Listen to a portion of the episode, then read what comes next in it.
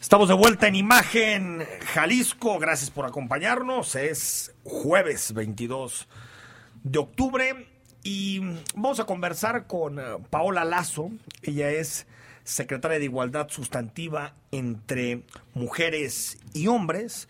Vamos a hablar de muchos temas que tienen que ver con la agenda de género, la agenda de las mujeres en Jalisco. La, la conocida como CISEM es una eh, secretaría, digamos, de reciente creación, tiene esta administración menos que los dos años que va a cumplir la actual administración de Enrique Alfaro.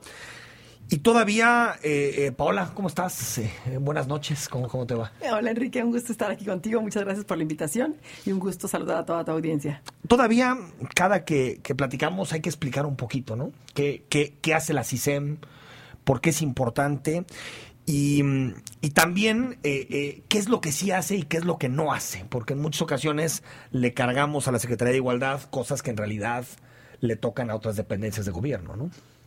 Claro, y dices bien y te agradezco mucho que, me invites a hacer esa aclaración. Bueno, la Secretaría es la Secretaría de Igualdad Sustantiva entre mujeres y hombres y justo, eh, digamos, su razón de ser tiene que ver con la construcción de la igualdad de género, o sea, buscar que en nuestra sociedad si haya eh, realmente una igualdad eh, sustantiva en, las relaciones entre mujeres y hombres y en el acceso a oportunidades, ¿no? Que tengan realmente, que podamos, que se pueda impulsar a través de todas las dependencias un acceso equitativo, justo e igualitario a las oportunidades para mujeres y para hombres, ¿no? Este tiene, digamos, dos brazos centrales de atención y de, y de trabajo, este, que, son, por un lado, eh, lo que tiene que ver con toda la atención y la prevención y la erradicación de las violencias, ¿sí? Para, para ello tiene una subsecretaría con todas sus direcciones y sus áreas, y por otro lado, sí, la atención a la igualdad, ¿no? Entonces, de alguna manera, lo que es la subsecretaría de igualdad y, y esta rama de, de la secretaría, lo que busca y lo que tiene como finalidad son dos, yo diría, dos ejes centrales. Uno tiene que ver con la transversalización de la agenda de la perspectiva de género, ¿sí? A ver, que es, un poquito que eso, es eh, somos las responsables de que todas las dependencias del gobierno tengan claro, ¿sí? Cómo lo que hacen puede ayudar a beneficiar y a propiciar esta igualdad ¿sí? A propiciar el que no haya la discriminación y ni las diferencias en términos de trato y de oportunidades a mujeres y a hombres, ¿sí? Pero que cada una de las dependencias, o sea, de, por decirte la Secretaría de Movilidad y tenga claro entonces cómo a través de sus programas puede impulsar esta igualdad, ¿no? Y entonces para si la Secretaría de Movilidad diseña eh, un programa de transporte público, cómo puede incluir en su diseño de ese programa el buscar que haya estas acciones para considerar las situaciones particulares que viven las mujeres, que tienen que hacer trayectos y tránsitos distintos que los que hacen los hombres, porque los hombres normalmente van de un punto de su casa a su trabajo, por ejemplo. Y nos movemos más en coche. Y se mueven más en coche y tienen el coche y son dueños del coche, por ejemplo, ¿no? Y las mujeres, en cambio, normalmente tienen dos o tres o cuatro paradas, ¿no? Porque van y dejan al hijo a la escuela y luego van a llevar a, los la pendientes, los pendientes a, llevar las cosas a la mamá, luego van al médico, luego, oye, ¿no? las áreas de cuidado. Entonces, de alguna manera, por ejemplo, que pueda tener la Secretaría de Movilidad esa mirada, nos corresponde a nosotros empujarla y ayudarle también, ¿no? Y acompañarlos, ¿no? Entonces, eso tiene, eso es lo que se llama transversalizar, es hacer que todas tengan esta mirada de perspectiva de género, tanto en sus acciones como en su presupuesto, porque también luego decimos, ¿no? Acciones son amores, ¿verdad? Entonces, que, eh, que realmente las acciones puedan tener el recurso para poder eh, propiciar la, igualdad, ¿no? Entonces, esa es una, una parte Decías que eran dos, ¿no? Uno, la transversalización y la segunda, ¿cuál era? Y la segunda es justo como es esta mirada, digamos, en términos legislativos también, ¿sí? hacernos cargo de que haya una armonización de las políticas públicas y de las leyes, ¿sí? que todas también tengan esta mirada de la perspectiva de género. Y entonces, de alguna manera, eh, lo que tiene que ver con nuestra agenda, estar muy atentas, por ejemplo, cuando se hacen propuestas en el, en el legislativo que eh, no están cuidando la igualdad, eh, que están propiciando a veces discriminación, que no están propiciando el avance político de las mujeres, por ejemplo, ¿no? O la igualdad entre niños y niñas, este, el acceso a derechos, el, este, ¿no? Que no haya por ahí la prevención de violencias, como que nos toca estar muy alertas también para ver qué se está proponiendo, ¿no? O qué se, también qué se propone y a quiénes obliga para nosotros también poder estar ahí, pues dando lata, como decimos, ¿no? O sea, ser, este, ah, quienes ah. hacemos los señalamientos. Ahora, secretaria, ¿qué, qué, tan lejos estamos de, de eh, por ejemplo, de la transversalización? Porque a veces es cierto que está en el discurso, pero creo que en términos presupuestales todavía sigue siendo secundario, ¿no? Sí, en términos presupuestales yo te diría, eh, me parece que tenemos un avance eh, en términos del discurso y en términos de la intención de comprender este discurso, ¿no? Porque luego también pasa que hay discursos que se vuelven muy políticamente correctos o muy adecuados, pero no se entienden de fondo cómo nos implica en nuestro día a día y en nuestro, ¿no? Entonces, ahí me parece que todavía hay un buen trecho que andar, ¿no? Yo encuentro ciertas dependencias que, que van, que, lo van teniendo más claro porque además su propia dinámica de atención y de, y de programas se los obliga, ¿no? Este, y entonces se, va avanzando un poco más hacia allá. desarrollo social. como desarrollo social, como incluso a veces por, por, momentos, por ejemplo, la Secretaría de Salud en algunas instancias también, la Secretaría de Educación, la Secretaría de Movilidad también la veo por ahí, ¿no? Este, entonces creo que eso es, es favorable ver ver esos avances, ¿no?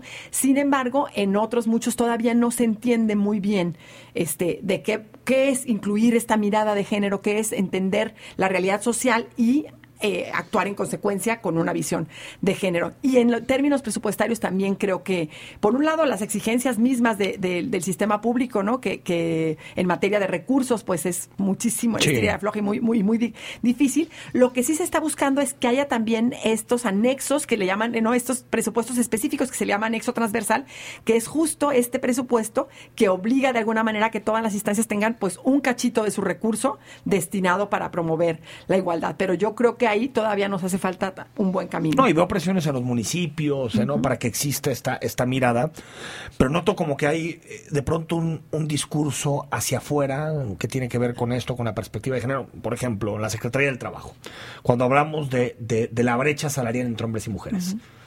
Pero no, no encuentro una sola política pública. E, es más, ni siquiera encuentro un verdadero diagnóstico de por qué existe esta brecha eh, salarial. Y si bien es cierto, secretaria, que hay algunos espacios de la administración pública en donde vemos cada vez más atención, en otros como que hay un discurso, pero casi nada en términos en términos concretos de políticas públicas para cambiar esa, esa situación. Claro, y puede verse además como muy huecos a veces estos discursos, ¿no? Y yo coincido contigo en que a veces nos hacen falta, por supuesto, diagnósticos que nos permitan entender dónde están estas desigualdades, dónde están estas brechas. Y sin embargo, a mí me preocuparía que el tener el diagnóstico fuera a veces el pretexto para decir es que no tengo un diagnóstico todavía y no puedo actuar, cuando finalmente hay muchos estudios a nivel nacional que nos arrojan un montón de información, no como la encuesta del y que además ha estado actualizada, y que ahí nos dicen con precisión las brechas salariales están en, en, tal monto, en tales situaciones. Entonces, está como esta claridad, pero no se les, no se les, y yo creo que este, que no se les ocurre el cómo, tiene que ver con esta falta de comprensión todavía, de entender eh, que más allá de nada más las acciones eh, para poder paliar o poder eh, solventar estas brechas, tenemos que hacer acciones que que desencadenen cambios que, que le llamamos cambios estructurales, porque son cambios más sólidos, son cambios que no son solo en una acción o en un programa, ¿no? Porque si solo cambiamos a partir de una acción y un programa y no cambiamos la legislación y el, y el actuar de sí, tienen que ser mucho integrales, más integrales, exactamente. Ahora, secretaria eh, Paula Lazo, sobre eh, estos, estas últimas horas han sido eh, dramáticos, dramáticas para, para, para muchas mujeres, Tres mujeres fueron eh, eh, asesinadas en las últimas 24 horas.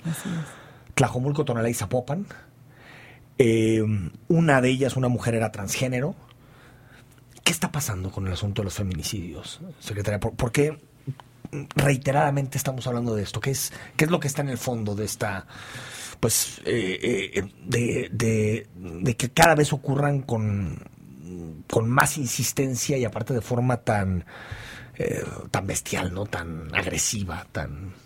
Sí, mira, eh, describes bien. Yo la verdad es que estoy, eh, creo que ha sido de las partes más difíciles de, haber entrado a encabezar esta secretaría, de las partes más dolorosas, ¿no?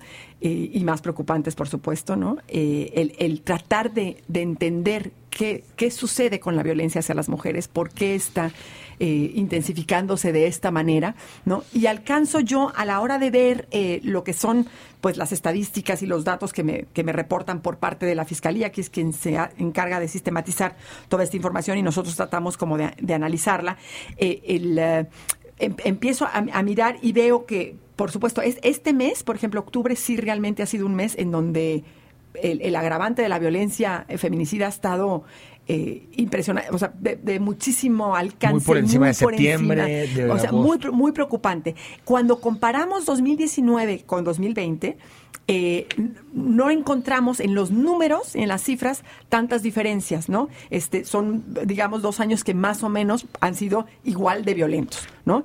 Y yo no me animo ni me atrevo a decir, ah, en este mes tuvimos 11% menos, porque me, muero de la vergüenza, porque me avergüenza incluso decir que, es, que un porcentaje como el 11% menos pudiera ser un avance cuando lo que queremos y deseamos y debemos de tener es ni un solo feminicidio, ¿no? Es algo que tendríamos que, que es lo que tendríamos que buscar. Entonces, eh, pero yo a la hora de, tratar de entender entonces eh, cómo es que lo estamos eh, el, pulso de lo que está sucediendo me parece que es el que está más visible y que los medios sí creo que han estado pudiendo visibilizar, los medios, las redes sociales, eh, la propia conciencia de las mujeres. O sea, a mí me parece que la visibilización que tienen los grupos de mujeres, los colectivos de mujeres y las organizaciones de la sociedad civil que están muy conscientes y muy alertas y están diciendo, ya no puede ser esto más, ¿no? Me parece que esas voces que han estado exigiendo y demandando y diciendo no pueden ser estos tratos, no pueden ser estas violencias, no puede ser esta... Eh, esta agresión con tanta hazaña y con tanto dolo hacia los cuerpos de las mujeres y hacia las vidas de las mujeres,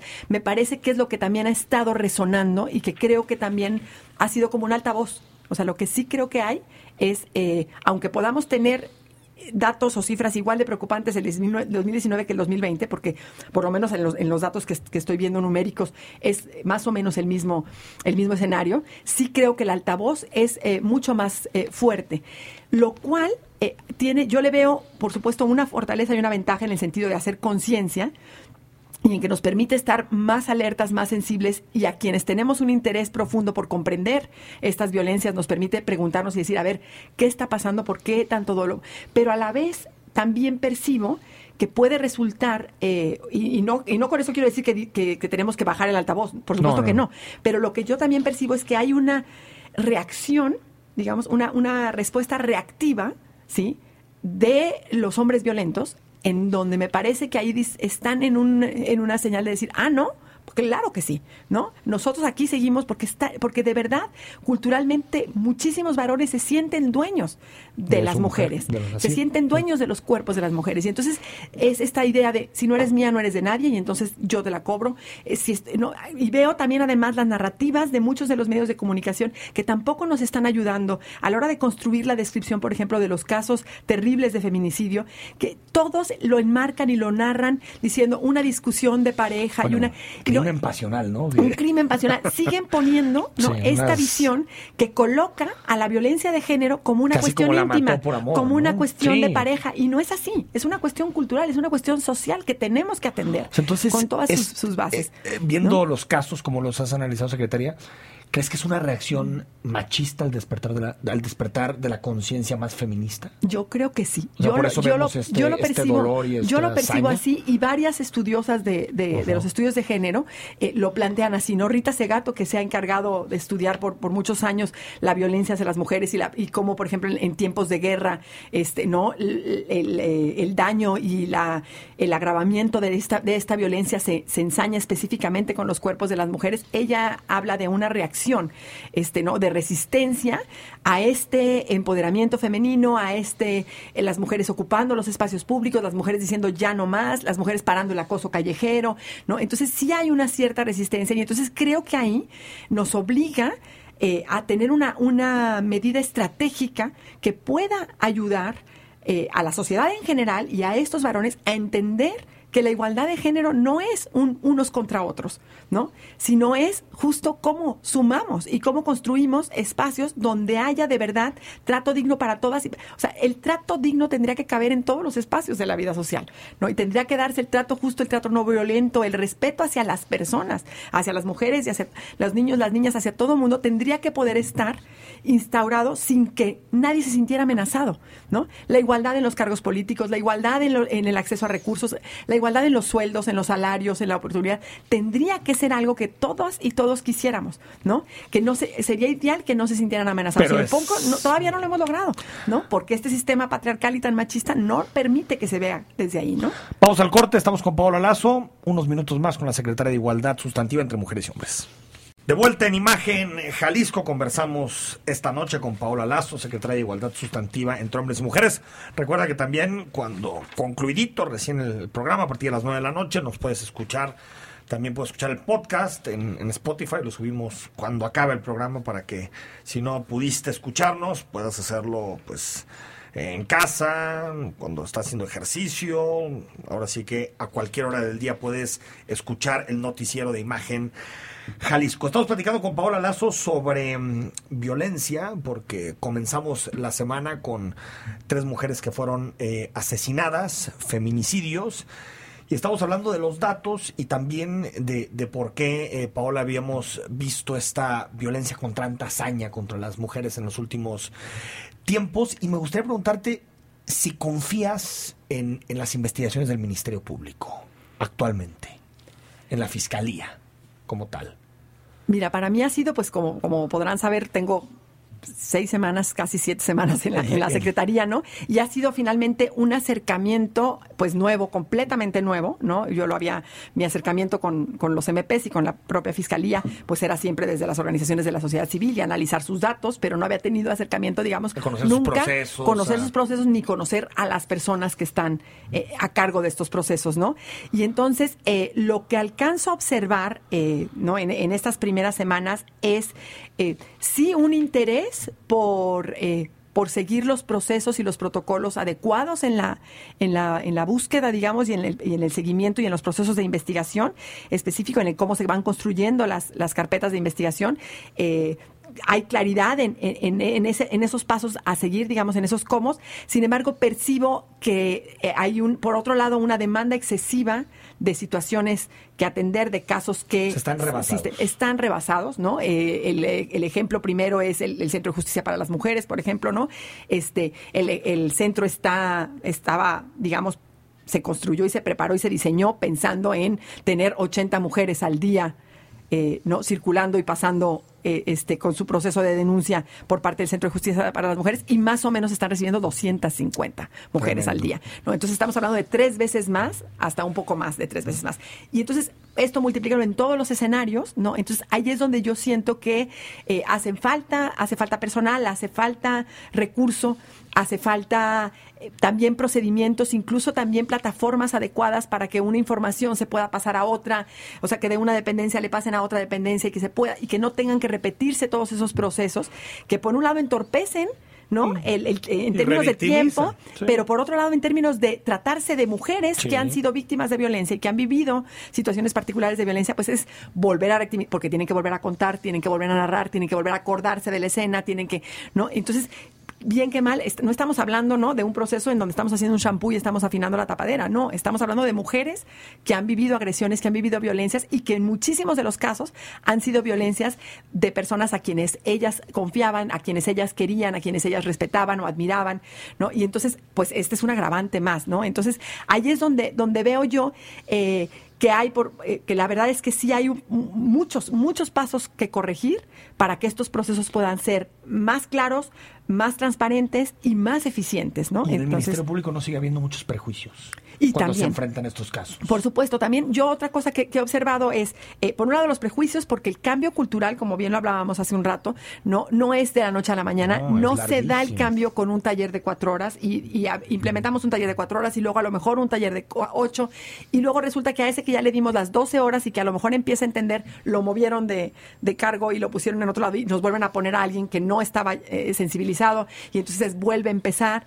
Entonces, la verdad es que también en términos de los procesos burocráticos sí. es, es complejo, es complejo, es que pero los, los cambios, los cambios de paradigma son bien complejos. O bueno. sea, que la gente, que, que nos quitemos, este, los prejuicios tienen que ver con la crianza, con creencias, con tradiciones, con cómo vivimos nosotros nuestras relaciones en nuestra familia, en lo que vemos en los medios sí. de comunicación. Entonces, eso es bien complejo, sí, bien, bien complejo. Bueno, re recordando ahorita el caso de, de, Puerto Vallarta, ¿no? Que, pues, eh, estamos hablando de, de de corrupción, de corrupción al, al, al, al, más alto nivel, que involucra jueces, involucra ministerios públicos, policías, es, es, es dificilísimo. Eh, a ver, en, términos, en términos realistas, eh, eh, Paola, ¿cuánto... Yo, yo, sé que a veces hablar de números es difícil, pero ¿qué, qué, qué tan probable es que haya una reducción real de los casos de violencia contra, mujer, eh, contra las mujeres en, nuestra entidad? O, más bien tendríamos que estar pensando o posando nuestra mirada en el mediano y en el largo plazo? Mira, yo creo que tendríamos que, en términos del compromiso, y por, el que asumí incluso el que dije tengo que entrarle, fue justo un poco el dar la cara y hacer frente a estas situaciones de violencia que, que decimos no pueden seguir sucediendo, ¿no? Este, yo, la verdad es que sería eh, inconsciente de mi parte y me parece que además falso el poderte decir, me imagino que en un periodo de tanto tiempo podríamos disminuirlo porque está, eh, porque está, eh, porque además estamos también en una situación y en un contexto nacional y como país en donde la violencia no es, no solo tiene que ver con esta violencia de género, sino la violencia como como cultura la violencia que, se debe al crimen organizado, la violencia al interior de las familias, la violencia en la sociedad, está tan intensificada y está tan normalizada, ¿no? Que yo recuerdo mucho, pues, también este libro de Susan Sontag de Ante el dolor de los demás, ¿no? Este, que justo nos va haciendo en muchas ocasiones insensibles. Bien lo decías que a veces eh, escuchamos los casos de, las víctimas de feminicidio y al día siguiente hay otro y, nos cuesta a veces seguir el ritmo, ¿no? De las, de las historias particulares de cada caso. Y eso es lo que es terrible y preocupante, que, que cuando son tantos los casos, empezamos a, borrar y a desdibujar las historias particulares de cada mujer que ha sido víctima de violencia, de su familia, de su familia, de su historia particular, de la herida que, provoca en sus padres, en sus hijos, en, en, su, en su núcleo eh, y en su entorno inmediato y en su comunidad, ¿no? Entonces, que también eh, me parece que que por eso es algo tan complejo, ¿no? Y lo que creo es que tenemos que poner redoblar, por supuesto, los esfuerzos, ¿no? El mío particular, pero el de todas las dependencias y de todas las instancias que tenemos algo que ver con la erradicación y con la disminución de las violencias hacia las mujeres para de verdad mejorar lo que estamos haciendo, sin duda, y comprometernos de otra manera para poderlo ir, ir, ir avanzando, ¿no? Y entonces, aunque no podamos decirte tiene que avanzar en un 10% o en un 20%, pero poder decir tiene que disminuir, tenemos que dar pasos en firme, no podemos, eh, nos debemos pues a, la, a, la, a la sociedad en ese sentido, ¿no? Y si no, pues con qué cara les vamos a mirar a los ojos, digo yo.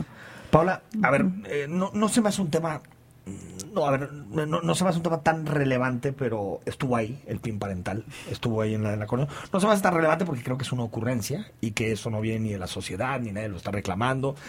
Pero más allá del PIN parental, que tú expresaste tu opinión en un, en un mensaje de Twitter donde decías que estabas en contra de propuestas de estas características, hay que recordar que el PIN parental es como una especie de sensor que tendrían los padres para decidir qué cosas se les enseña a sus hijas y a sus hijos en las escuelas. Y particularmente hablando de temas sexuales, pero también podría ser hasta la evolución y lo que, lo que al, lo que al papá se le, se le, y a la mamá se le, se le ocurra. Eh, no, no, no, no, temes, digamos, que, que llegando a las elecciones empiecen a surgir muchas cosas de estas, es decir, propuestas de este tipo, buscando ganar algún voto más de carácter conservador y que, digamos, algunos programas, algunos proyectos de la Secretaría de Igualdad o incluso la misma Secretaría de Igualdad empiece a ser atacada por algunos grupos? Mira, seguramente sucederá, ¿no? Porque es un, eh, pues es un botín político estos temas, ¿no? Finalmente son temas en donde se generan alianzas, se generan este, frentes políticos para defender una visión, una ideología, una creencia, ¿no? Este, y eh, por otro lado, para resistirse a, ellas, ¿no? Yo creo que, que, sin duda habrá eh, esos ataques y habrá esas, esos, esos frentes con los que tendremos que estar sorteando.